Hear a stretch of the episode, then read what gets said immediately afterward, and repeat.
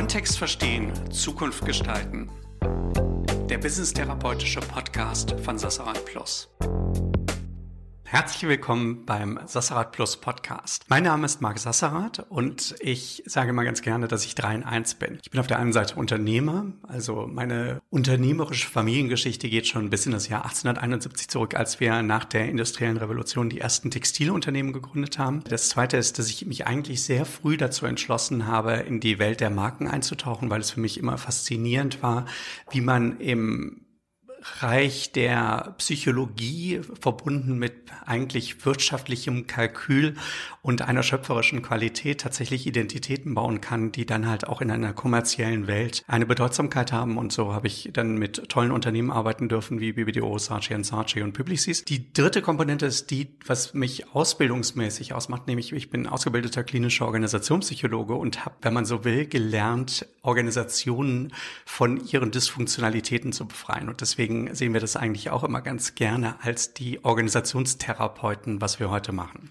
Beratung und gerade wenn man Beratung als ein Geschäft sieht, in dem man Organisationen hilft, tatsächlich die Zukunft zu gestalten und die Zukunft zu sichern, ist natürlich immer von Menschen getrieben. Und deswegen haben wir heute etwas geschaffen innerhalb der Sassarat Plus Gruppe, was eigentlich eine Willensnation toller Einzelpersönlichkeiten ist. Wir haben sehr früh damit angefangen. Wir haben 2007 die erste Firma gegründet, Sassrat Munzinger Plus, ähm, mit meinen beiden Partnern Uwe Munzinger und Nina Reike zusammen. In der Folge kamen noch drei weitere Partner dazu, Anita Lotterschmidt, Susa Oemus und Heike Kindl, die halt heute alle als Partner diese Firma mitführen.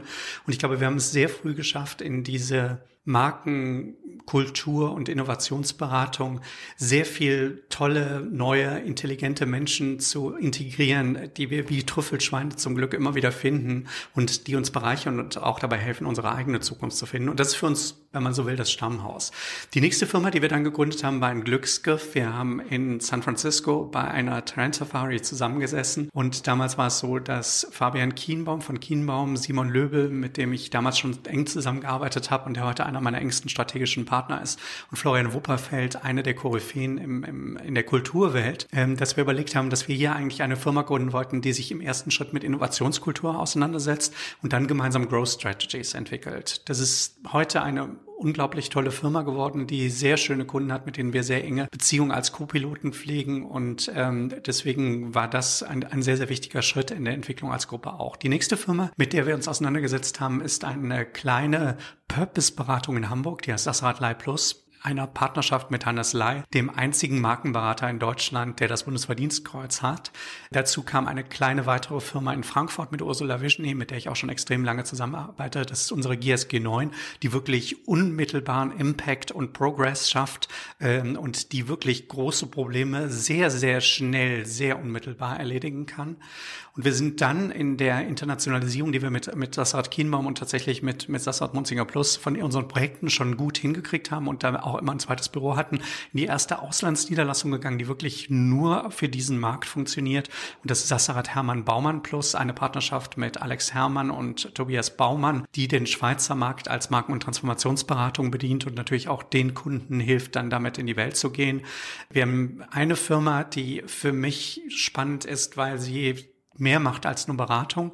Das ist das Atelier Sassrad Mutaba, eine Partnerschaft mit Mutaba, sicherlich der führenden deutschen Designagentur, wo wir versuchen, A, strategische Identität zu verstehen und für die Zukunft zu definieren und B, sie dann auch direkt gestaltbar zu machen und damit in eine Form zu bringen, die auch greifbar ist und damit das Markenerleben in der Zukunft auch ausdrücken kann. Und die letzte Firma, die wir gegründet haben, ist eine Partnerschaft mit Stefan Telekti, sicherlich einem der interessantesten und spannendsten Kreativen in Deutschland, der unglaublich unglaublich viele Filme gemacht hat, aber auch ganz viele kreative Impulse im unternehmerischen Kontext gesetzt hat. Das Hotelekti versteht sich eigentlich als kreativ-konzeptionell Strategieberatung, die hilft, Ideen zu entwickeln, die dann halt in Markenerleben umgesetzt werden können. Und alle diese Firmen sind halt nicht nur von tollen Partnern gespeist, sondern diese Partner schaffen es dann auch tatsächlich, ihre eigenen Kundenbeziehungen aufzubauen, ihre Kompetenzen zu entwickeln. Und die schönsten Projekte sind für mich eigentlich die, die wir gemeinsam machen. Und wir haben eine wahrscheinlich ein verbindendes Element, dass wir alle eine Troika von drei Kernkompetenzen haben, die jeder von uns in unterschiedlichen Intensitäten ausfüllt. Das eine ist das Verständnis von Marke und Identität. Das zweite ist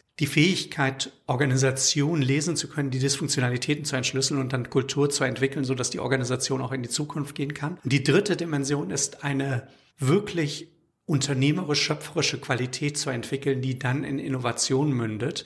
Und damit sind wir, hoffe ich, eigentlich ein perfekter, boutiquiger Partner für alle Organisationen, die tatsächlich sich um ihre Zukunft Gedanken machen und einen großen Schritt gehen möchten. Und das macht mich glücklich und stolz, weil wir nicht nur die gleichen Kompetenzen teilen, sondern auch noch die gleichen Werte und damit halt Impact und Happiness glücklich versprechen können.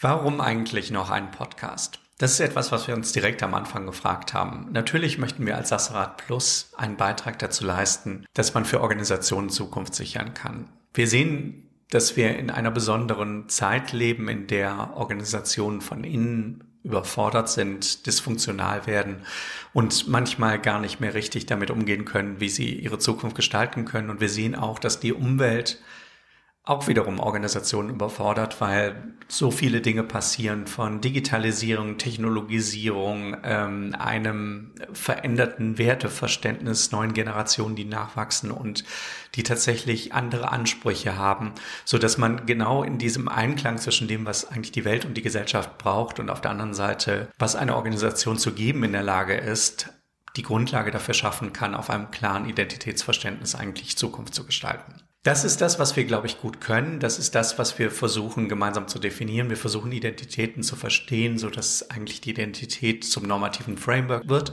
Wir versuchen daraus einen Beitrag zu leisten, wie sich unternehmerische Geschäftsstrategien und Innovationsstrategien manifestieren können und damit auf der strategischen Ebene aber auch Einfluss darauf zu haben, wie Organisationen und Kulturen sich entwickeln lassen und daraus dann klar abzuleiten, weil letztendlich nur das, was man wirklich erleben kann und das, was in die Umsetzbarkeit kommt, spielt eine Rolle, wie man daraus strategische Umsetzungsoperative bauen kann, die tatsächlich diesen Anspruch dann auch erlebbar machen, so dass es nicht irgendetwas ist, was ein reines kognitives Kopfkonstrukt ist.